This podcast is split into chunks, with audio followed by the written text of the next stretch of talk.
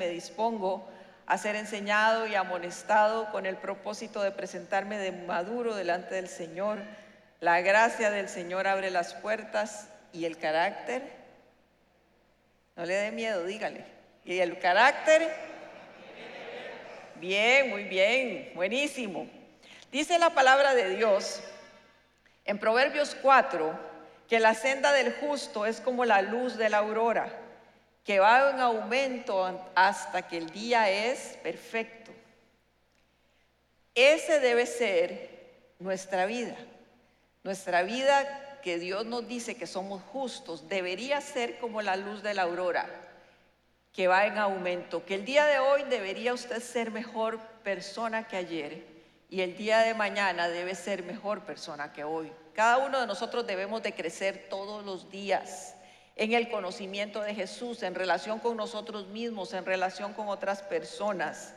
Y venimos pasando por siete días de ayuno donde fueron realmente maravillosos y nosotros siempre provocamos estos siete días de ayuno con el, el deseo que la gente se acerque a Dios. El ayuno es para acercarnos a Dios. El ayuno es para establecer una relación más profunda de la que ya tenemos con Dios o si no la tenemos para empezar una relación con Dios. Los siete días de ayuno sí son para peticiones y usted puede orar por peticiones y de hecho Dios se manifiesta y tenemos milagros impresionantes que vamos, estamos tratando de documentar para que ustedes escuchen que no solo lo decimos, sino que ocurren. Pero sobre todo es precisamente para que Proverbios 4, 8 se, Proverbios 4, perdón, no sé si es el versículo 8, Proverbios 4 se cumple en cada uno de nosotros, que cada uno de nosotros pase de nivel, que cada uno de nosotros aumente y sea como esa luz de la aurora que va en aumento. Y usted y yo todos los días estamos mejor, somos mejores, nos ven mejores, nos sentimos mejores, nos, somos mejores personas. Pero si después de esos siete días de ayuno usted sigue siendo la, la persona que no confía, que no espera, que no está cerca de Dios, sigue sin depender de Él, sigue sin fe, de nada sirven los días de ayuno. Si pasamos rico tiempo aquí adorando al Señor, si lo hizo el ayuno, tuvo hambre, pero hasta ahí llegó. Y eso no es lo que queremos. Queremos que usted avance, queremos que usted vaya para adelante. Hoy vengo a hablarles de un tema muy confrontativo y creo que es lo que nos hace falta a todos nosotros para empezar o para seguir avanzando y es hablar de nuestro corazón. Las semanas pasadas Alejandro les estuvo hablando sobre Caín y Abel y cómo la ofrenda de Abel fue grata y aceptada por Dios, pero cómo la de Caín no. Cuando él estaba hablando yo dije, porque el Caín presentó la ofrenda enseñada por sus papás, cumplió con un requisito, pero no fue agradable a Dios. Y dentro de las razones que él decía era que lo hizo sin fe. Pero la que caló más fuerte en mi corazón fue la segunda razón, o una de las razones, y es porque lo hizo por cumplir. Caín hizo su ofrenda simplemente por cumplir, porque había que hacerlo, lo hizo simplemente y lo hizo como él quiso.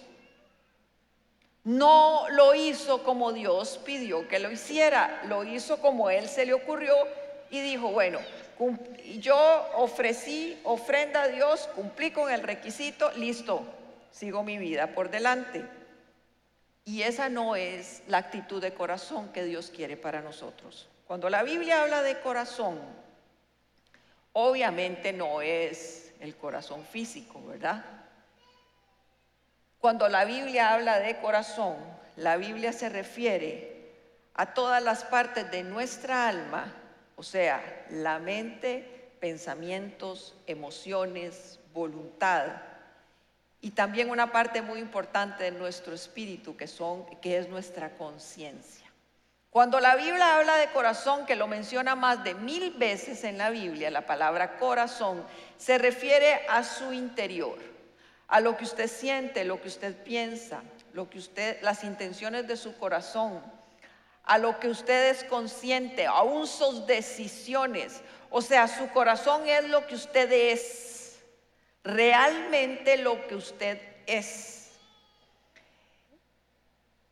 Pero el asunto es que si nuestro corazón fuera sano, si nuestro corazón fuera limpio, si nuestro corazón fuera un corazón bueno, que nos han querido engañar siempre diciendo que el, hombre tiene un corazón bueno y se opone totalmente a lo que dice la Biblia.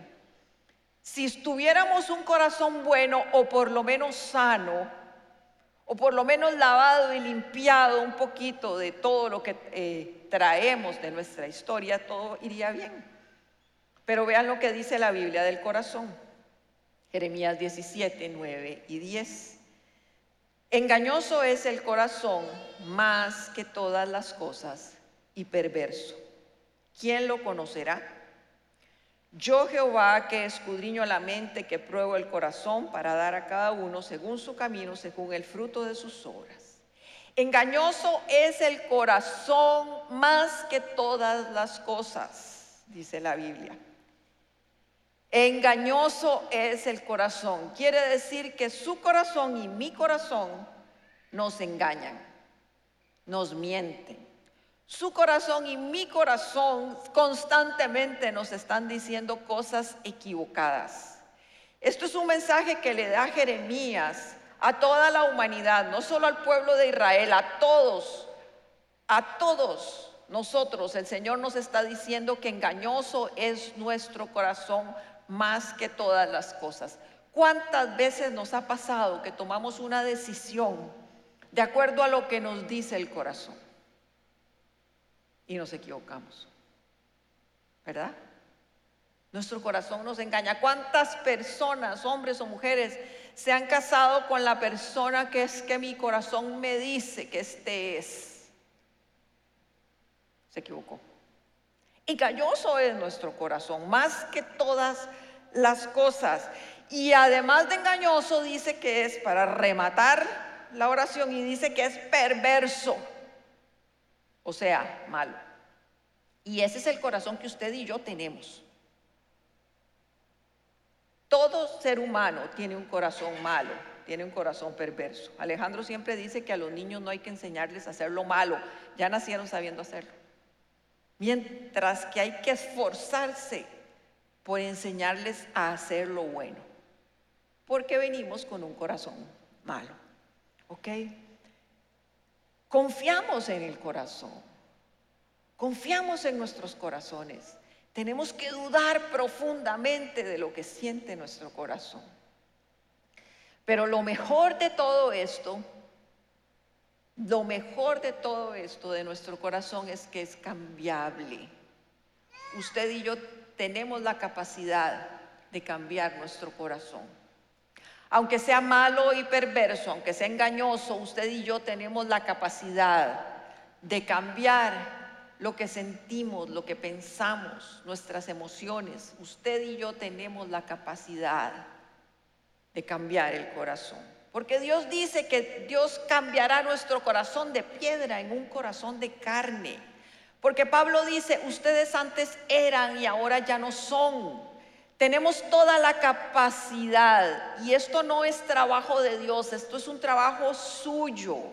Usted tiene que esforzarse con la ayuda del Señor, obviamente, pero tomar decisiones valientes para enfrentarse con su corazón y reconocer que su corazón es malo, que su corazón lo engaña, que usted tiene intenciones incorrectas en las cosas que hace, dice, y que usted necesita que su corazón sea cambiado. Si usted no reconoce su debilidad o si no reconoce su pecado, si no conoce, reconoce sus emociones y sus pensamientos y piensa que usted es así, quien siempre ha sido así, que tiene 40, 50, 60, 70, 80 años y siempre ha sido así, pues no va a pasar nada y usted va a seguir siendo así. Qué triste para los que viven con usted. Pero si usted reconoce que tiene un corazón que puede ser cambiado por el Señor, usted lo va a cambiar y el Señor va a ser su aliado. Voy a mencionar algunas cosas sobre el corazón. Primero, nuestro corazón se deja impresionar por lo externo. Por eso principalmente es engañado nuestro corazón y nos engaña. Porque nos dejamos impresionar por lo externo. Cada uno de nosotros se deja impresionar por las cosas que ve. Siempre nos impresionamos por todo lo que vemos. Juzgamos por las apariencias. Nos dejamos llevar por lo que ven nuestros ojos. Pero no solo nosotros, toda la humanidad. Y vamos a ver eh, la historia de Samuel cuando va a escoger rey, y lo voy a hacer muy breve porque realmente esto es un enfoque corto en esta parte. Cuando Dios le dice a Samuel que escoja rey, Samuel y le dice, vas a escoger el próximo rey de Israel y vas a ir a la casa de Isaí. Isaí tiene un hijo que va a ser el próximo rey. El rey en ese momento era Saúl, que por cierto, era un rey que había sido desechado por Dios porque no tenía un buen corazón. Era desobediente, era obstinado, era necio, era terco, etcétera, etcétera. Se va Samuel a la casa de Isaí y Isaí le dice, convócame a tus hijos porque de tus hijos va a seguir el próximo rey de Israel. Pone a los hijos y empieza con el primer hijo y lo ve Samuel y dice, es este sí tiene apariencia de rey. Y Dios le dice en primera de Samuel 16, no te dejes impresionar por su apariencia ni por su estatura, pues yo lo he rechazado. La gente se fija en las apariencias, pero yo me fijo en el corazón. Samuel era el profeta de Dios, era el profeta de Dios.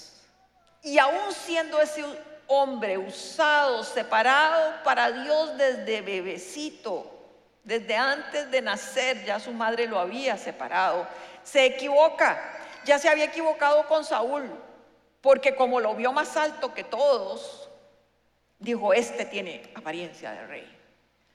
Y se va equivocando con los hijos de Isaí de la misma manera. Y no solo él se equivoca, sino que su papá, Isaí, también se equivoca. Y dice, estos son mis hijos. Samuel termina y Dios le dice, este no es, este no es, este no es. Y le dice, no hay otro. Y le dice, sí, el otro, pero está cuidando ovejas. Para Isaí David no era capaz de ser rey. No lo trajo a la reunión. No lo expuso al profeta. Porque aún el corazón de un padre puede ser engañado. ¿Ok? Nos fijamos en las apariencias. Y cuando Dios lo... Y cuando cuando Dios escoge a David, dice que David tiene un corazón conforme a él. Ojo que David no tenía un corazón perfecto. Tenía un, era un hombre que pecaba y conocemos el pecado más grande que siempre se dice de él, que es el, el haber estado con Betsabé, no era que era perfecto, era un corazón que era conforme al corazón de Dios, no perfecto, sino decidido a cambiar y a hacer y a transformarse y arrepentirse. Nos engañamos por las posturas, nos engañamos por las apariencias, porque nuestro corazón nos engaña. ¿No les ha pasado a ustedes con ustedes mismos? A mí me ha pasado varias veces que reacciono ante ciertas cosas y donde veo lo que hice, digo, ¿qué es este monstruo que tengo adentro? Jamás me imaginé que iba a reaccionar de esa manera. Yo no sé si a ustedes les pasa, pero a mí me pasa. Porque todavía nuestros corazones necesitan ser trabajados por Dios. Porque todavía sí, sí, reaccionamos mal y muchas veces reaccionamos mal. Pero Dios está trabajando con nosotros y lo importante es reconocerlo para ser transformados. Está la parábola del hijo pródigo, para que rápidamente, para que veamos cómo los hombres tendemos a engañarnos. Cuando uno habla de la parábola del hijo pródigo, generalmente, casi todas, casi todas las enseñanzas que se escuchan por internet o que la gente da, se enfocan en el hijo que se fue, en el menor. Y entonces dicen, ese hijo que se fue despreció la herencia de su papá, se la pidió antes de tiempo, la despilfarró, la malgastó, hizo fiesta, invitó a medio mundo, fue un holgorio lo que tuvo ese hombre durante años impresionante. Pero si usted toma la vida de ese muchacho, porque yo pienso que es como un muchacho, y suma todo lo malo que hizo, pero ve su reacción final, ¿cuál es la reacción final? Volver a donde su padre, arrepentido por lo que había hecho, por las patas que había metido si yo sumo o Dios puede sumar todo lo malo, pero ve ese corazón arrepentido al final, ese muchacho tiene números negros, no rojos, es aceptado por Dios. Mientras que el otro hijo, el que estaba en casa, trabajaba con el papá, acompañaba al papá, no le había pedido la herencia, vivía con él, era buenecito, seguro todos los del barrio decían, este muchacho sí es bueno. Qué fiel con su papá, qué bueno con su papá. Este muchacho tiene un corazón maravilloso. Al final de la historia ese muchacho se ve que era egoísta, envidioso, amargado. ¿Por qué? Porque no aceptó, no se eh, alegró con el regreso de su hermano. Yo no sé, yo preferiría tener el corazón arrepentido del muchacho al final y no el corazón que quedó con amargura y tristeza. Así nos engañamos de fácilmente. Así nos engañamos. Segundo punto, debemos aprender a hacer lo correcto con un corazón correcto. Isaías 29:13 dice, el Señor dice, este pueblo me alaba con su boca, con la boca, y me honra con los labios, pero su corazón está lejos de mí. Su adoración no es más que un mandato enseñado por hombres. ¿Es correcto alabar a Dios? Sí, Él lo dijo hoy. ¿Es correcto adorar a Dios? Sí. ¿Es correcto orar? Sí. ¿Es correcto, es correcto estar en la presencia del Señor? Sí, pero con un corazón correcto. No es suficiente, escúchenme, no es suficiente hacer lo correcto. Lo correcto debe ir acompañado de un corazón correcto. Dicen que hasta el bien hay que saberlo hacer. Usted puede alabar y adorar al Señor, levantar sus manos, postrarse en la presencia del Señor, pero si su corazón lo está haciendo de una manera incorrecta, de nada le sirve. Usted tiene que tener un corazón conectado con el Espíritu de Dios. Si yo vengo y levanto las manos y vuelvo a ver a ver quién me está viendo, estoy haciendo nada delante de Dios. Tenemos que aprender a hacer lo correcto, pero con un corazón correcto. No, no nos sirve nada más hacer lo correcto, nos sirve hacerlo con un corazón correcto. Recuerde, usted tiene que hacer lo correcto con una disposición, con una intención correcta. Nos engañamos cuando creemos que haciendo cosas para Dios ya cumplimos, como un requisito, como Caín. Entonces hay que servir a Dios. Y nosotros somos una iglesia que promovemos el servicio. Tenemos 700 servidores más o menos. Lo promovemos. Pero el corazón de cada uno de esos servidores debe estar alineado con el corazón de Dios y tiene que tener una actitud correcta. Nada hacemos con hacer, hacer, hacer, hacer, hacer y tener intenciones incorrectas. Porque Dios no se fija en lo que usted hace, Dios se fija en lo que usted es. Repito, Dios no se fija en lo que usted hace, se fija en lo que usted es. Es duro porque estamos acostumbrados a ser valorados, a ser medidos y ser calificados por lo que hacemos. Y Dios no nos evalúa así. Él escucha su corazón, Él ve su corazón, Él ve sus intenciones.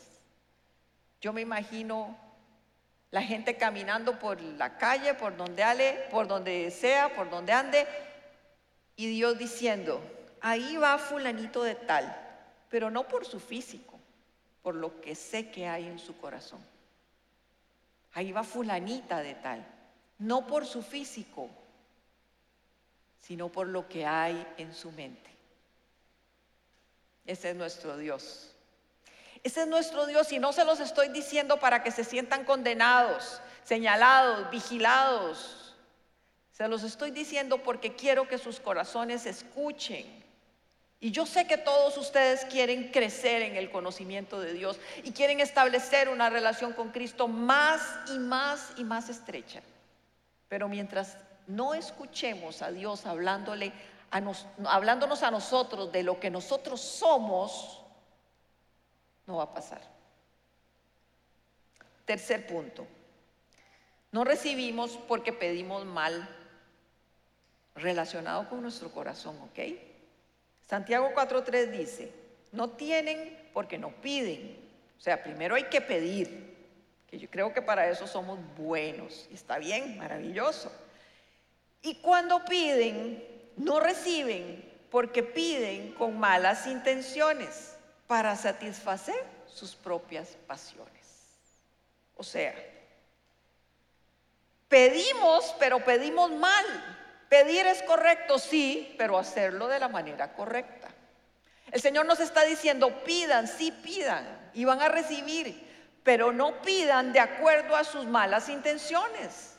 No, eh, no pidan de acuerdo a la amargura que hay en su corazón, ni al odio que hay en su corazón ni en la venganza que hay en su corazón. Muchas veces pedimos tan equivocados, pedimos tan equivocados y recuerde una cosa, y a mí me encanta pensarlo así, cuando Dios responde a una petición que usted tiene, y, lo he dicho varias veces desde aquí del púlpito, cuando usted pide, hace una petición y Dios responde, responde para su bien y para todas las personas no solo de acuerdo a su intención. Cuando pedimos las esposas por maridos que no son los mejores, ¿cuál es la intención de su corazón?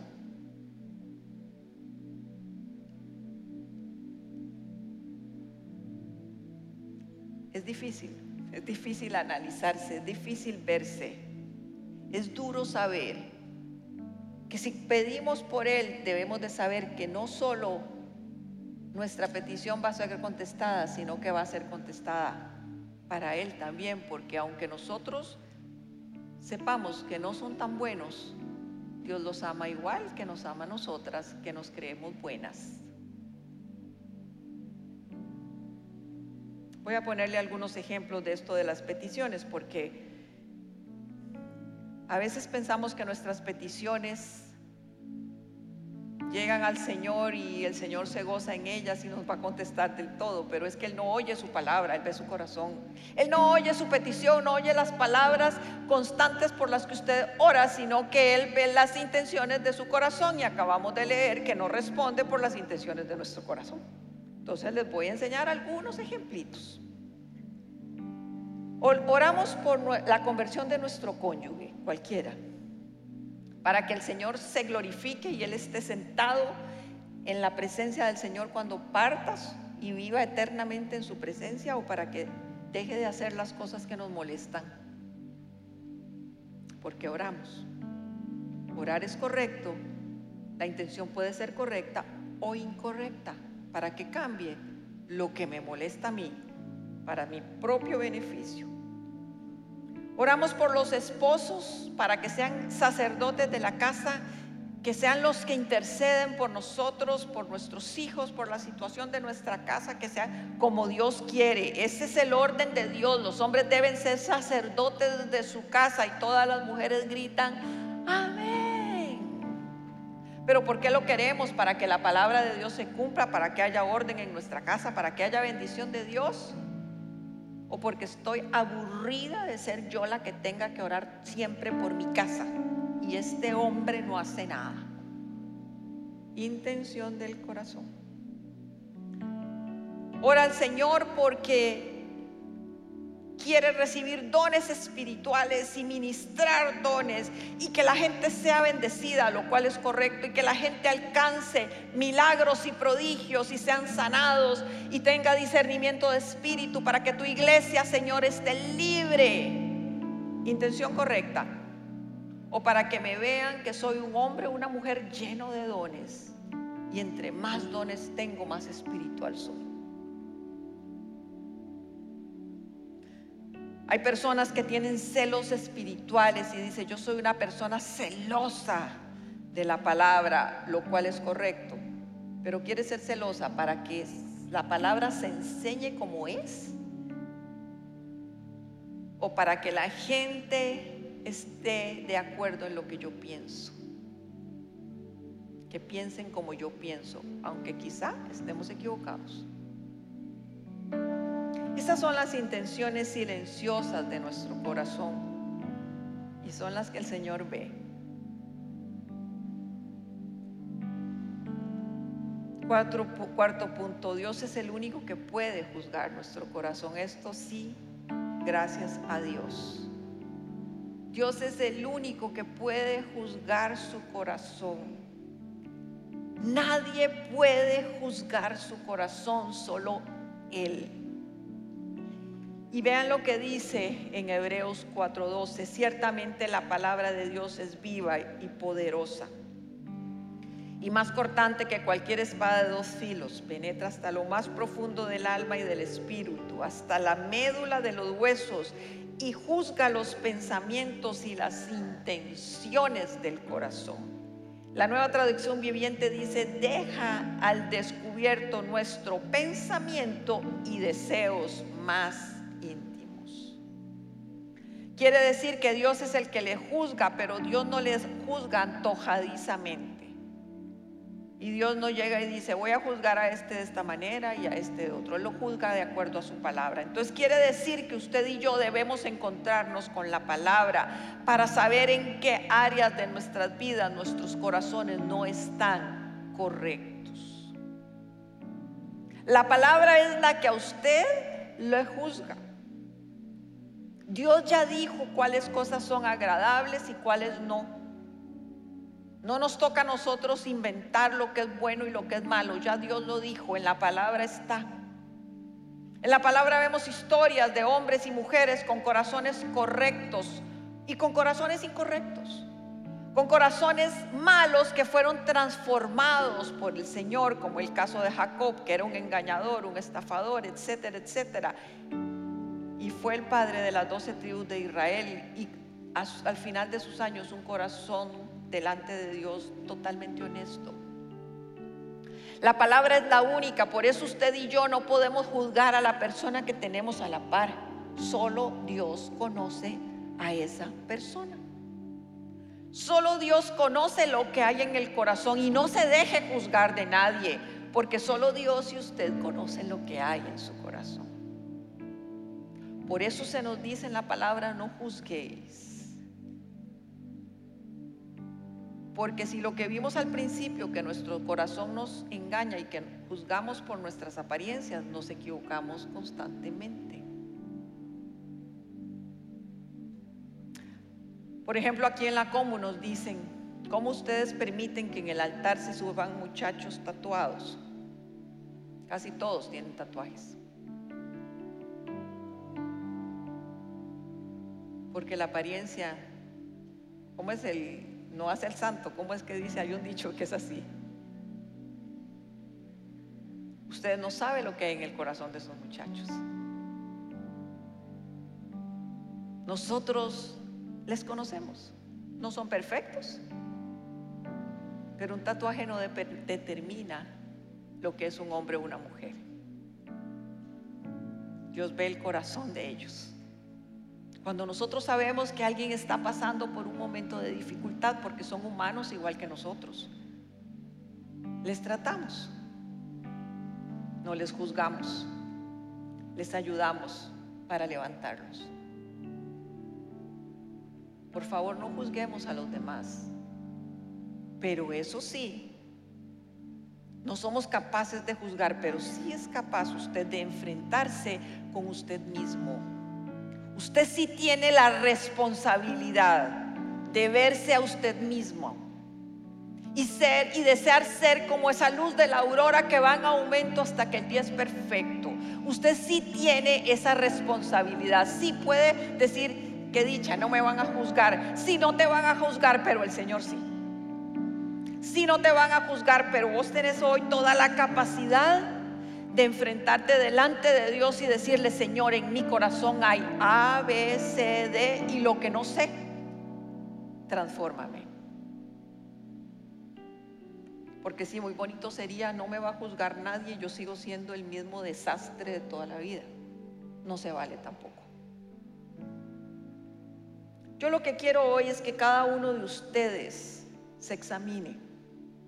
Dice Salmo 51, 17, el sacrificio que te agrada es un espíritu quebrantado, oh Dios. No desprecias al corazón quebrantado y arrepentido.